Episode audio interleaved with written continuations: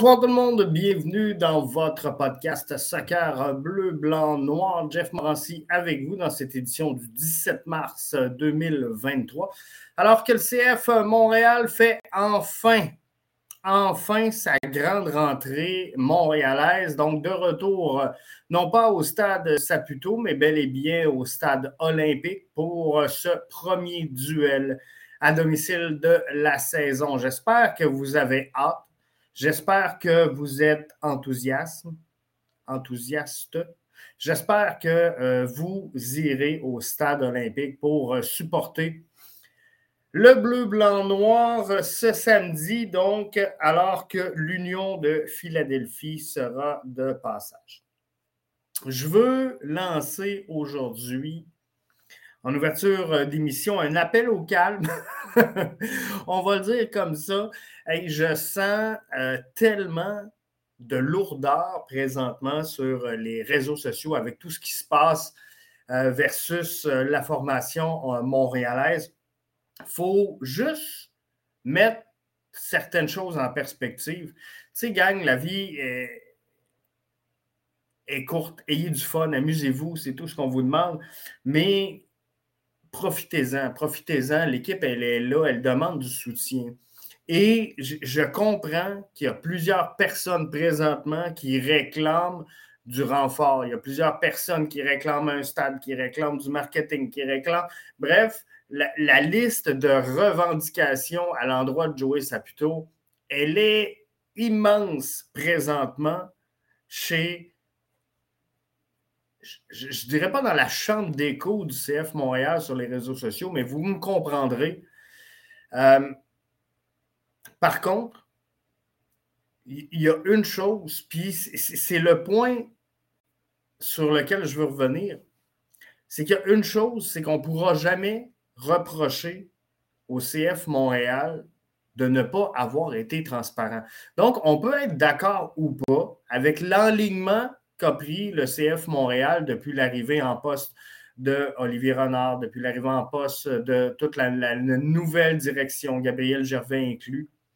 Mais, quoi qu'il en soit, depuis le départ, ces gens-là, à mes yeux, ont mis carte sur table et ont été transparents. On nous a clairement mentionné que des joueurs à 6 millions, ça n'arriverait plus à Montréal on nous a présenté ce, renouveau-là avec un CF Montréal beaucoup plus en mode club formateur, donc recruter, former, vendre. On, l'a affiché du côté du CF Montréal. On a dit que le club allait devoir de plus en plus euh, être autosuffisant, on va le dire comme ça. Donc, on a été clair là-dessus également. Alors, euh, je comprends qu'il y a énormément de revendications présentement, mais moi, ce que je vous dis, et, c'est là, je pense, que le CF Montréal aura le gros du travail à faire, c'est qu'il y a énormément de revendications et on sait déjà que ces revendications-là ne seront pas entendues, ne seront pas écoutées, parce que le CF Montréal a déjà dit, voici le plan de match, et si ça ne fait pas ton affaire, c'est plat, mais passe à autre chose. passe à autre chose. La vie est courte. Amuse-toi et du fun. Alexandre Gazaille qui dit Salut Jeff, premier match de la saison demain, tous en section supporter pour soutenir nos gars. Allez Montréal. CF Montréal présente une fiche, Alex, de 9, 8 et 9 face à l'Union Philadelphie. 45 buts pour, 37 buts contre, contre l'Union. Au stade olympique, il possède une fiche de 8, 3 et 6. Mais par contre, par contre, zéro victoire contre l'Union dans les six derniers duels depuis 2020. Fait ça, ça, pourrait être difficile. On sait que la liste de blessés, est longue présentement chez euh, le CF Montréal et l'Union Philadelphie. Avec Nashville, et la pire bête noire du CF Montréal. Donc, lors des euh, six derniers affrontements entre les deux clubs, comme je vous disais, zéro victoire. C'est un, record, si je pourrais dire, là, mais cette série-là de six matchs et la plus longue série d'invincibilité euh, qui est détenue par un rival face au CF Montréal. Il est à égalité avec Nashville. Donc, euh, c'est les deux bêtes noires du CF Montréal, c'est vraiment ça. Mais demain, il faut être là, il faut supporter ce club-là. Salut Jeff, bonne soirée. Un mot sur ton expérience à l'Exploria Stadium. Je vais vous revenir là-dessus, euh, Antoine, dans euh, quelques instants. Paparizia qui nous dit bonsoir, bonsoir à toi, merci d'être là. Jimmy qui dit Je prédis le même résultat que l'an dernier au stade contre Philly. Défaite de 2 à 1 avec enfin notre premier but. Bien, si c'est le cas, Jimmy, c'est une bonne nouvelle. c'est une progression c'est une progression si on réussit à euh, inscrire un but euh, demain au Stade Saputo. Ça me. Ben, je ne peux pas dire que ça me tanne parce que là, je suis ici, euh, il doit faire 27 degrés. Fait que je suis quand même, quand même pas si pire, là, mais ça me fait un petit pincement de rater ce, match-là. Je n'ai pas manqué beaucoup des matchs d'ouverture depuis l'entrée en MLS du CF Montréal. Mais là, on avait besoin de vacances, donc euh, c'est fait, c'est pris. C'était là. Je ne savais pas qu'elle allait avoir le match d'ouverture. Mes vacances étaient prévues depuis longtemps. Donc, je, vais manquer le match de demain. Mais je pense qu'on va avoir le premier but, moi aussi. Euh, Guillaume Rouet euh, sur euh, les réseaux sociaux me demandait après-midi qui va marquer le premier but? Je pense que ce sera Rommel. Je crois énormément en Rommel Kyoto et il doit reprendre un peu de, leadership sur le terrain. Donc, je pense qu'il va faire un gros statement demain avec l'auditoire. L'auditoire, les fans réunis. On dit que la vente de billets va bien. On était tout près de 20 000 la dernière fois qu'on en a parlé publiquement chez le CF Montréal. C'est une très bonne nouvelle en soi. Donc, euh, on va espérer que le premier but arrive demain. Euh, Léa nous dit pour demain, ça va prendre un tir cadré pour espérer un but. Et c'est là la clé, Léa, la clé du match de demain. C'est que euh, Wilfried Nancy, la saison dernière, avait cette capacité-là. Et, là, je ne parle pas du groupe de joueurs parce que il y en a plein qui disent Jeff, le groupe de joueurs est mauvais, ils n'ont pas le niveau, ils n'ont pas le calibre. Je vous le dis, ils vont y arriver. Soyez patients. Euh, c'est le début de saison. On a commencé 0-3 la saison dernière. Euh, Ismaël connaît ça a excité personne quand on l'a signé. Mihailovic, ça a excité personne quand on l'a signé. Kyoto, il y en a énormément qui l'avaient comparé à Novilo quand on l'a signé. Bref, euh, dans un club formateur, souvent, le joueur va exploser après son arrivée. Donc, euh, je ne suis pas sûr que la signature d'Alfonso Davies excitait tant de monde que ça du côté de Vancouver. Mais aujourd'hui, Wow, on est content qu'il ait passé par là, mais en vrai, euh, on ne le connaît pas tant. Donc, ça va prendre un tir cadré pour espérer un but. Effectivement, il faudra des tirs cadrés. Il faut arrêter de croire, pour en revenir à mon petit aparté, il faut arrêter de croire que cette équipe-là, elle est inférieure à tout ce qui se passe dans MLS. Ce n'est pas le cas. CF Montréal a eu un difficile début de saison. Pourquoi? Parce qu'ils ont joué trois matchs à l'extérieur et tous les clubs qui ont joué Trois matchs à l'extérieur, ben, sont tous à zéro. Je pense que c'est le cas de euh, Nashville.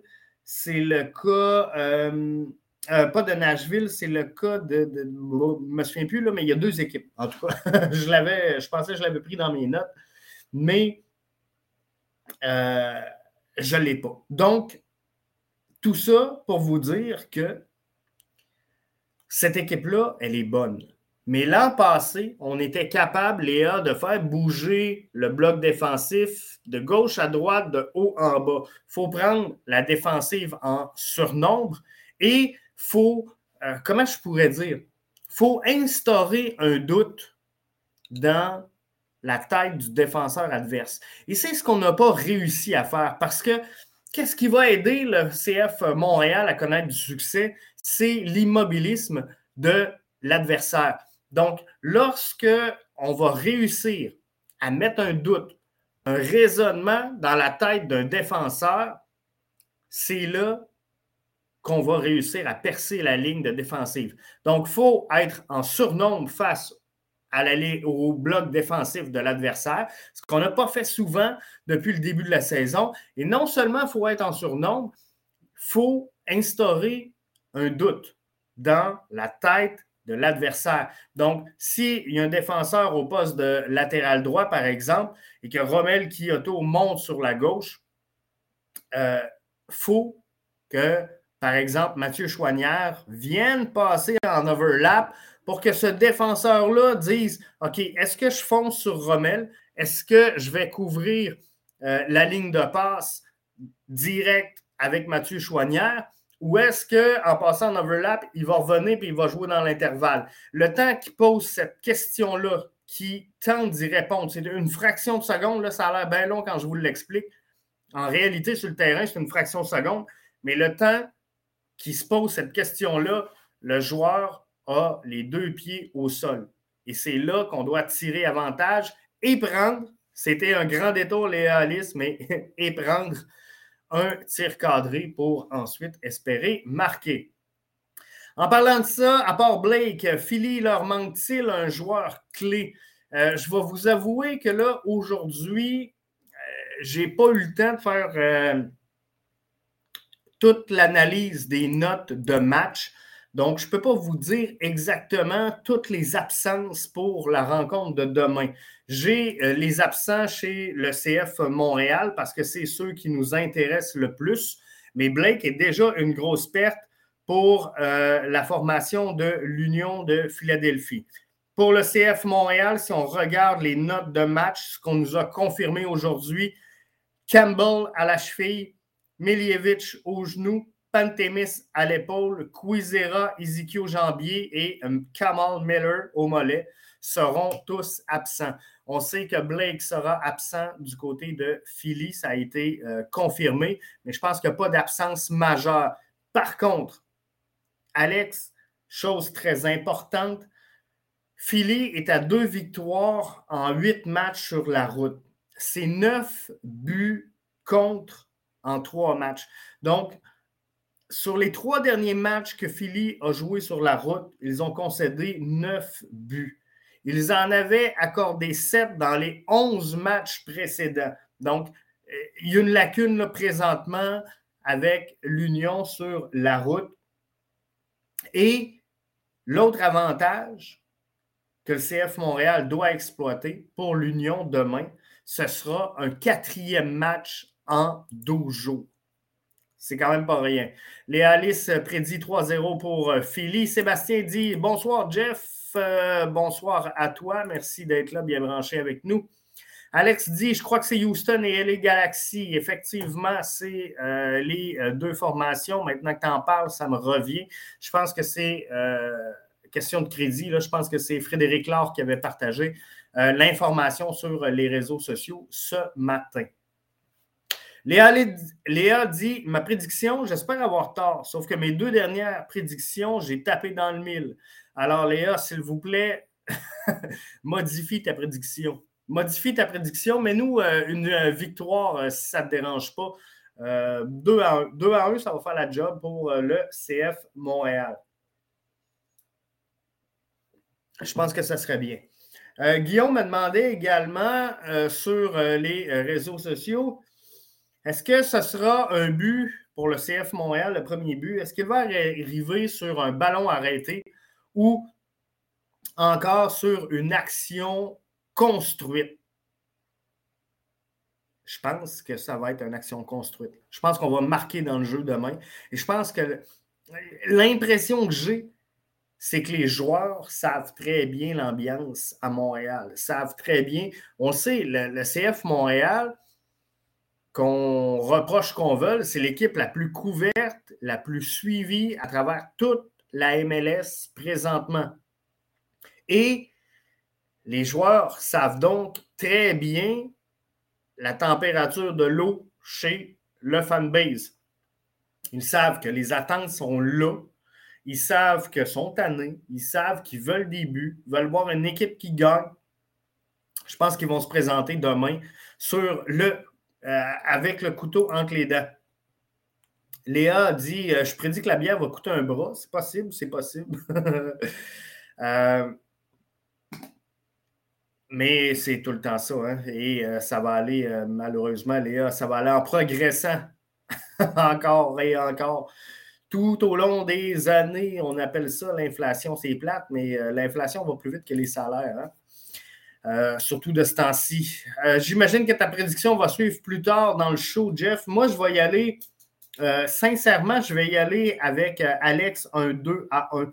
Je ne vous ferai pas aujourd'hui de 11 de départ. Je sais que j'ai l'habitude de vous présenter un 11 de départ, mais il y a tellement d'impondérables présentement, il y a tellement d'absences, il y a tellement euh, de blessés que ça devient difficile de suivre et de vous présenter un 11, surtout qu'Olivier Renard a mentionné ce matin du côté de BPM Sport qu'il y aurait une surprise demain et euh, qu'il y a encore des joueurs qui se sont blessés à l'entraînement hier. Donc, euh, qu'est-ce qu'on va avoir comme surprise? Je vous ai posé la question sur euh, les réseaux sociaux. Je vais aller voir euh, avec vous qu'est-ce que le résultat du sondage donne? Je vous ai demandé, Olivier Renard nous a annoncé une surprise pour demain. Qu'est-ce que vous attendez? un nouveau joueur, un nouveau schéma tactique, un joueur hors position ou encore un retour de blessure? À 39% vous croyez que ce sera un joueur hors position. À 32% vous voyez un retour de blessure. Moi, je pense qu'on aura euh, Torkelson demain. Je pense également euh, qu'on aura euh, demain. Donc, euh, j'ai hâte, j'ai vraiment hâte de voir. Mais ma prédiction va être 2 à 1, mais je n'aurai pas de 11 pour toutes ces bonnes raisons-là, parce qu'on ne sait pas exactement qui va jouer. Mais euh, Léa dit on va avoir une surprise. Oui, euh, euh, Olivier Renard a mentionné ce matin à l'émission de Jean-Charles Lajoie qu'il y aurait une surprise demain. Donc, est-ce que c'est un retour d'un joueur blessé? Dans l'alignement. Euh, attendez-vous pas à un gros wow, un feu d'artifice, un show d'avant-match, mais non. Il disait que euh, dans l'alignement, il allait avoir une surprise demain. Donc, euh, ça laisse place à bien des spéculations. Simon dit demain, on va gagner. C'est le retour à domicile. Ça va faire du bien. Et la surprise, ce sera le chandail à domicile qui va être dévoilé. Ça, sans farce, là, j'aimerais vraiment ça. Mais je doute je doute sincèrement que ça va se faire comme ça. Je pense malheureusement que ça va se faire sur les réseaux sociaux avec la MLS, avec Adidas. Euh, je ne pense pas qu'on dévoile sans échappatoire rien comme ça à la volée, sans même annoncer à personne le lancement du maillot. Peut-être que oui, parce qu'on euh, le sait, le CF Montréal ne fait pas toujours les choses euh, comme tout le monde ou comme à l'habitude. Donc, euh, mais tu sais, ce serait une belle chance, sincèrement, de convier la population à se rendre au match pour le dévoilement du maillot. Donc, l'annoncer, le promouvoir, mais ça se peut que ça arrive comme ça sur un cheveu, ça soupe, mais j'en doute, Simon. Mais ça serait le fun, ça serait le fun. On aimerait tous ça, voir euh, le maillot. Alexandre Gazaille qui nous dit sur euh, Facebook Penses-tu, Jeff, que ça serait profitable pour nous de changer de schéma tactique? Moi, je n'y crois pas, sincèrement. Et euh, le soccer moderne, le nouveau soccer se joue en, 3-5-2 ou se joue en 3-4-1-2, 3-4-2-1. Mais le, football moderne se joue avec trois défenseurs centrales et deux latéraux qui euh, jouent en, piston, mais vraiment des, des, latérales. Donc, moi, sincèrement, si j'ai un club formateur, je ne vais pas revenir à une vieille base de 4-3-3 parce que mon but en tant que club, c'est de former des joueurs qui vont aller sur le marché étranger. Le marché étranger cherche quoi? Il cherche des latéraux énormément. Donc, euh, je ne vais pas rentrer dans un système à quatre défenseurs où je ne serais pas capable d'utiliser à pleine mesure mes euh, deux pistons de chaque côté. Donc, moi, je n'y crois pas. Et sincèrement, si tu veux jouer en 4-3-3, par exemple, il faut une équipe qui est techniquement supérieure au CF Montréal. Parce que dans le 4-3-3, tu dois te servir beaucoup plus de tes capacités individuelles, technique à dribbler l'adversaire. Le 4-2-3-1, le, le 3-5-2, principalement le 3-5-2, va t'aider à pallier certaines lacunes au niveau technique. Parce que tu vas les battre, tu, vas battre l'adversaire par la possession et la vitesse d'exécution.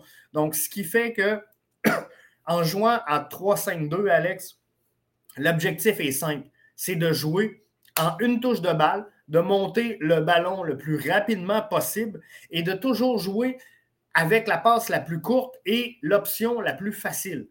Donc, ça, normalement, c'est ce qu'on recherche dans le 3-5-2, c'est de monter le ballon de l'arrière vers l'avant, toc, toc, toc, toc, tic-tac-toe, le moins de dribble, le moins de jeu individuel possible. Donc, ce qu'on veut, c'est circuler le ballon très rapidement, mais toujours en le gardant en sa possession. Donc, on va jouer safe, mais rarement, on va volontairement aller au duel. Si un joueur adverse vient mettre la pression pour cadrer un joueur, c'est sûr qu'il devra sortir du pétrin, devra essayer un dribble ou deux. Et c'est fort possiblement ce qui a nuit Alex à euh, Joaquin Torres, qu'on verra demain, qui est rendu maintenant avec l'Union Philadelphie.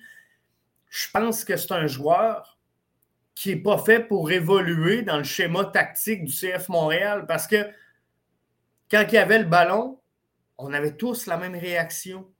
Mais qu'est-ce que tu fais? Passe le ballon, arrête de garder la balle.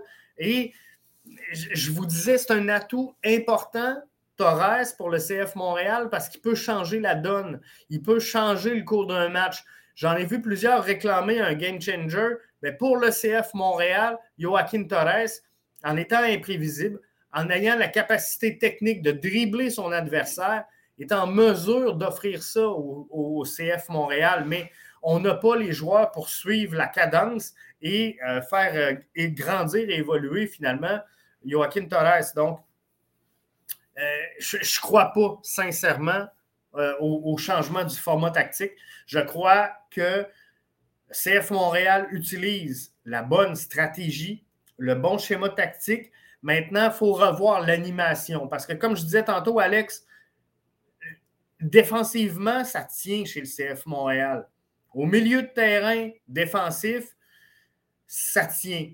C'est vraiment dans le dernier tiers offensif, on n'est pas capable de déborder le bloc offensif. Donc, il faut faire casser la ligne défensive et pour y arriver, il faut être en mesure de tasser le bloc de gauche à droite, de haut en bas. Parce que là, à m'amener à force de bouger comme ça, en haut en bas, à gauche à droite, les joueurs vont se mêler et là, ça va créer un trou, ça va créer une brèche, un intervalle qui va faire en sorte qu'on va être capable d'aller attaquer le filet adverse. Mais présentement, le Zada n'a pas trouvé l'animation pour réussir à venir casser ce bloc défensif-là. Et, c'est à ça qu'il doit arriver. C'est à ça qu'il doit mettre ses efforts présentement.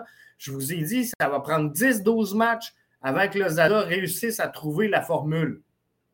Mais là, il a énormément de pression. Je pense qu'il s'en met énormément lui-même sur les épaules. Alors, il voudra trouver une solution. Mais la solution, elle est fort simple. Ça s'appelle la stabilité. Décide que tu pars avec, je donne un exemple, peu importe, que tu partes avec Sean Rea, Kyoto et Chinonso au fort. On part avec ça en attaque, mais change pas à tous les matchs. Laisse 4-5 matchs ces joueurs-là se créer une chimie naturelle. Parce que là, plus qu'on essaye et qu'on mélange les formules, plus que ça va prendre de temps avant que le bloc offensif du CF Montréal trouve un lien, trouve une chimie naturelle. Donc, moi, ce que je prône, c'est plate, puis ça coûte des points, mais on s'en fout à ce début de saison-là, il faut assurer une stabilité à cette équipe offensive-là pour qu'ils réussissent à mettre un lien. C'est tout ce que ça prend. Léa dit à regarder les choses aller depuis le camp, je m'attends à voir Youpi. J'en ai vu passer, Léa, de toutes les sortes. Hein. Youpi qui arrive, Laurent Simon qui va être habillé en défensive centrale, euh, le Zada qui va être habillé. Bref, euh, on a sorti de tout et de rien. Ça m'étonne que personne n'ait dit que la surprise, ça allait être Mauro Biello, puisqu'on l'a vu euh, à soirée de lancement. Personne ne m'a dit qu'on va ramener Mauro Biello. C'est une bonne nouvelle. Bref, euh, je parle en tant que joueur. Je n'ai rien contre Mauro Biello, mais on n'a pas nécessairement besoin de lui sur le terrain en ce moment. Mais tout ça pour vous dire que ça a spéculé énormément sur cette fameuse surprise-là. Euh, le lot 76, euh, quelle question intéressante. Qui pourrait prendre le poste de Kamal Miller demain s'il est blessé? Je ne me rappelle même pas qui jouait latéral gauche avant lui. Grosse perte, selon moi. Euh, c'était notre capitaine notre ancien euh, capitaine qui a joué à cette euh, position-là, Lolo. Euh, parce que tu me demandes, son nom m'échappe, mais on avait Corrales et c'est ça, notre capitaine, puis son nom m'échappe. Fait il n'a pas été marquant. Il n'a pas été marquant. Mais sincèrement, j'ai suivi mon gars euh, énormément joué en, PLSQ, en 3A, puis euh, tout ça. Puis euh, il a eu la chance, parce qu'il est à peu près dans les mêmes âges, de jouer contre Nathan Saliba dans le passé. Et je peux vous dire que pour certains matchs, on utilisait Nathan Saliba en défensive centrale. Il a la carrure, il a le gabarit pour utiliser cet endroit-là sur le terrain. En MLS, ça va peut-être vite parce que là, tu demandes à un joueur euh, qui était en PLSQ la, saison dernière de venir évoluer contre euh, Gazdag, contre Carranza. Euh, c'est peut-être pas nécessairement la, façon idéale de le développer. On, on va s'entendre là-dessus. Mais à défaut de ça, qu'est-ce qu'on pourrait voir là? Peut-être Torkelson Yuka Raitala, le lot 76, je viens d'avoir un flash. Yuka Raitala qui euh, jouait à cette position-là. Mais euh, peut-être un retour de Torkelson euh, pour demain qui pourrait être envisageable, pourrait jouer là également. Sinon, est-ce qu'on pourrait voir un Wanyama ou un Samuel Piet et utiliser Herrera dans charnière centrale pour mettre Zachary Broguillard partant dans le couloir. C'est pour ça le lot que je ne veux pas me lancer ce soir dans un 11 parce qu'il y a tellement de choses qui peuvent arriver pour ce match-là que c'est difficile de spéculer. Alex qui dit Honnêtement, c'est ça que je veux. Voir Offort partant avec Kyoto et Réa sont tellement dynamiques, j'aimerais les voir ensemble dès le début. Moi, personnellement, en avant, c'est mon choix. C'est avec ça que j'irai. Il euh, faut juste voir la profondeur, il faut voir ce qui est disponible et euh, ce qui est sous la main de Lozada pour demain. Sébastien nous dit Jeff, j'ai été au lancement de la saison mardi et à voir le visage des joueurs, ils étaient contents d'être de retour à Montréal devant leurs partisans et je crois que demain, ils vont tout donner pour gagner enfin leur premier match de la saison. Et savez-vous quoi? Moi, j'y crois en tabarnouche. Moi, je crois que le CF Montréal est en mesure de venir gagner ce premier match-là de la saison à Montréal. Ça serait vraiment intéressant de le voir. Ça serait intéressant de pouvoir euh, voir l'équipe prendre son envol au niveau comptable pour cette première rencontre-là. Et sincèrement, même si c'est lourd, même si c'est pesant présentement dans la fanbase sur les réseaux sociaux, je crois que monsieur et madame tout le monde s'intéressent au CF Montréal. Euh, et, on le voit par les 20 000 billets vendus.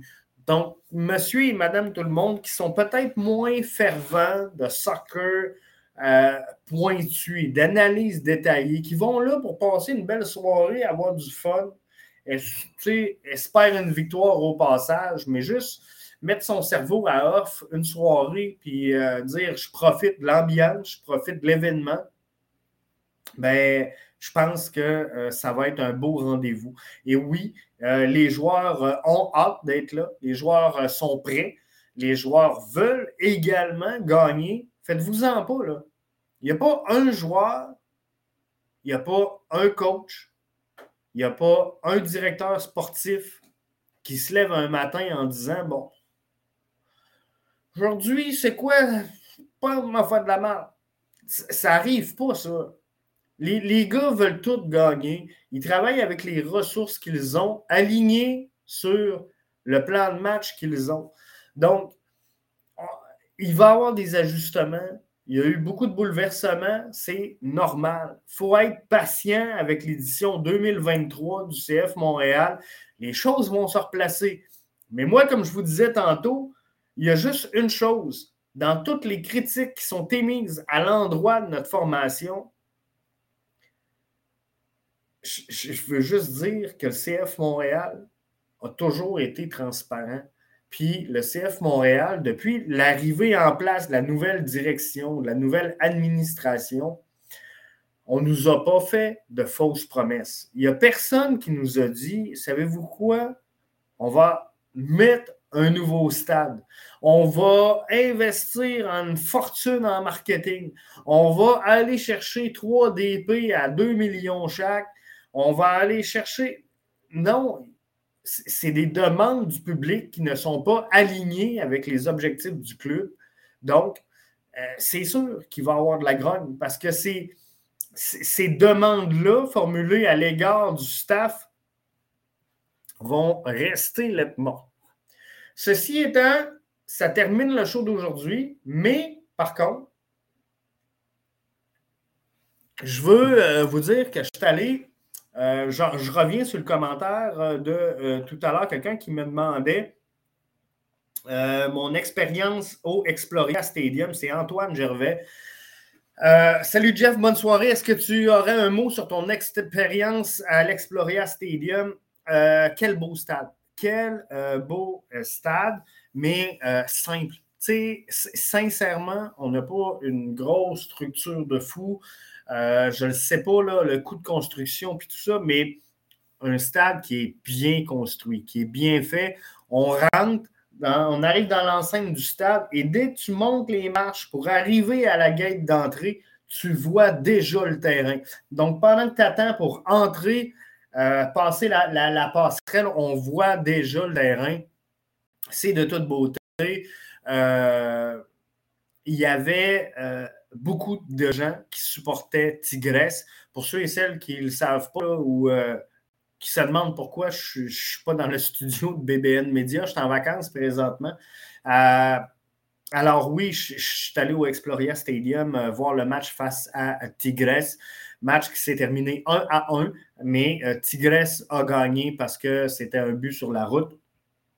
Et c'est eux qui vont poursuivre la route en CONCACAF. Mais euh, on a eu toute une fin de match, une, bicyclette de, Cara qui, était de toute beauté. Euh, il y avait de l'ambiance jusqu'à la dernière minute. Tigresse avait un groupe de supporters incroyable. On avait fermé une section au complet du stade.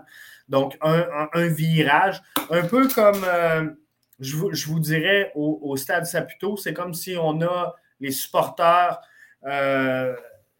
d'Orlando qui était d'un côté, même place, mettons, que les 1642, et euh, de l'autre côté, où ce qu'on a euh, l'autre groupe de supporters à Montréal, bien là, on avait Tigresse au deuxième étage et on avait fermé euh, la, section au complet pour pas qu'il y ait de débordement. les partisans de Tigresse, comme l'a tiré énormément de fumigène en direction du terrain, au moins 5-6 euh, fumigènes qui ont atterri sur euh, le terrain. Mais euh, malgré tout, là, ça s'est bien fait. un peu comme à Montréal, on a fait sortir tous les fans d'Orlando pour afin faire descendre les partisans de Tigresse en toute sécurité. Mais je vous dis que par ici, il y avait énormément de partisans de Tigresse. Et n'en déplaise à ceux qui pensent que Montréal dort au gaz dans toutes les sphères et dans tout ce qu'ils font, ça fait, euh, ça doit faire à peu près une semaine que je suis ici et je n'ai pas vu de publicité à la télé de Orlando City. Je n'ai pas vu de publicité tapisser ces autoroutes. J'ai vu un panneau ou deux aux abords, je vous dirais, là, quand on arrive où le, le, Exploria Stadium. Mais sinon, là, très peu de publicité. On n'en entend pas parler. Euh, j'ai vu les joueurs accrochés. La seule chose, les lampadaires autour de l'Exploria Stadium, là, mettons qu'on on prend le carré de l'Exploria Stadium, les, lampadaires de rue, ben, euh, il y a des petites affiches après avec euh, les joueurs. Donc, on découvre tous les joueurs de la formation et sont là, sont présentés. Mais sinon, c'était vraiment une belle expérience. Antoine nous dit quel but en fin de match. C'est ce que j'allais dire. Salcon, j'imagine, vous allez peut-être être surpris. Hein? Puis, je vais aller voir la capacité. capacité de l'Exploria Stadium. Parce que là, il y a juste hein, le CF Montréal qui ne vend pas de billets. La capacité de l'Orlando City Stadium, 25 500.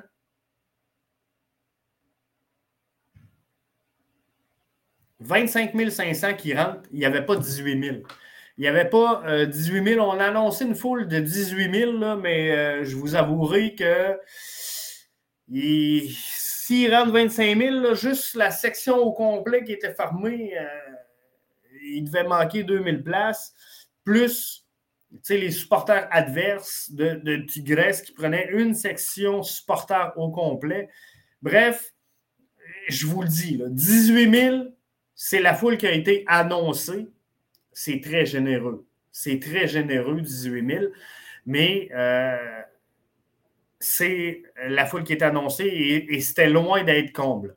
Par contre, quelques euh, innovations que j'ai trouvées intéressantes. On a un beau petit bar avec la vue sur le terrain. Je sais que ça devient une norme un peu partout dans les stades, mais on ne l'a pas à Montréal. je voulais juste glisser un mot là-dessus. Et euh, il y a une section Pride. J'ai trouvé ça vraiment intéressant et, vraiment une belle implication de la part euh, du club ici de Orlando. Mais il y a une section avec les bancs arc-en-ciel pour euh, la, communauté LGBT. C'est euh, de toute beauté. Sincèrement, je trouve que c'est une belle implication des, des voir là. Et je pense qu'ils sont beaucoup impliqués ici à Orlando dans, à, ce niveau-là. Fait que c'est euh, vraiment de euh, toute beauté. Alex qui dit merci pour le show, Jeff. Bonne soirée. Euh, ça complète donc ma prédiction pour demain 2 à 1 le CF Montréal. Savez-vous ce qui est malgré tout? Malgré tout, ce qui me fait plaisir demain, c'est que je n'aurai pas la chance d'être au stade. Par contre, par contre, William, représentant attitré de BBN Media, donc un de nos euh, journalistes, sera sur place pour couvrir pour euh, BBN Media. Donc, ça, c'est une bonne nouvelle. On va avoir un représentant quand même de euh, BBN Media sur la galerie de presse demain. Mais, donc, on va pouvoir vous faire un suivi et des, des, commentaires. Mais c'est la première fois que je vais pouvoir écouter mon CF Montréal cette saison avec Frédéric Laure et Vincent Détouche. Donc, ceux qui sont au match vont manquer l'expérience. Euh, Frédéric Laure et Vincent Détouche. Moi, je vais l'avoir parce que je vais l'écouter via euh, MLS Season Pass et c'est mon duo préféré. Donc, euh, Vincent Détouche et Frédéric Laure qui font ce match-là. Paparizia qui dit Merci bien, d'accord avec toi, Jeff. Merci à vous tous. Antoine qui dit Allez Montréal, allez, bonne fin de séjour. Je reviens à Québec lundi. Donc, on reprend notre programmation normale à partir de peut-être mercredi. Le temps de défaire les valises, de, reprendre là, une coupe de dossiers. Parce que euh, je devrais faire un suivi à mes retours de vacances sur plusieurs dossiers que j'aurais manqué cette semaine. Donc, faire du rattrapage un peu lundi soir, mardi. Donc, on devrait s'en parler mercredi. Sébastien dit Moi, je vais être au stade demain. Bonne fin de soirée, Jeff. Merci pour ton bon travail. Merci à toi, Sébastien. Je vous souhaite de passer un excellent match. Je pense qu'il annonce une belle semaine euh, côté température à Montréal. Donc, euh, ça devrait être pas si pire que ça. Donc, euh, moi, ici, présentement, c'est 24 degrés à 20h42. Donc, on n'est pas si également. Fait que merci à tous d'avoir été là. On se donne rendez-vous pour le débrief de la rencontre un peu plus tard cette semaine. Bye bye.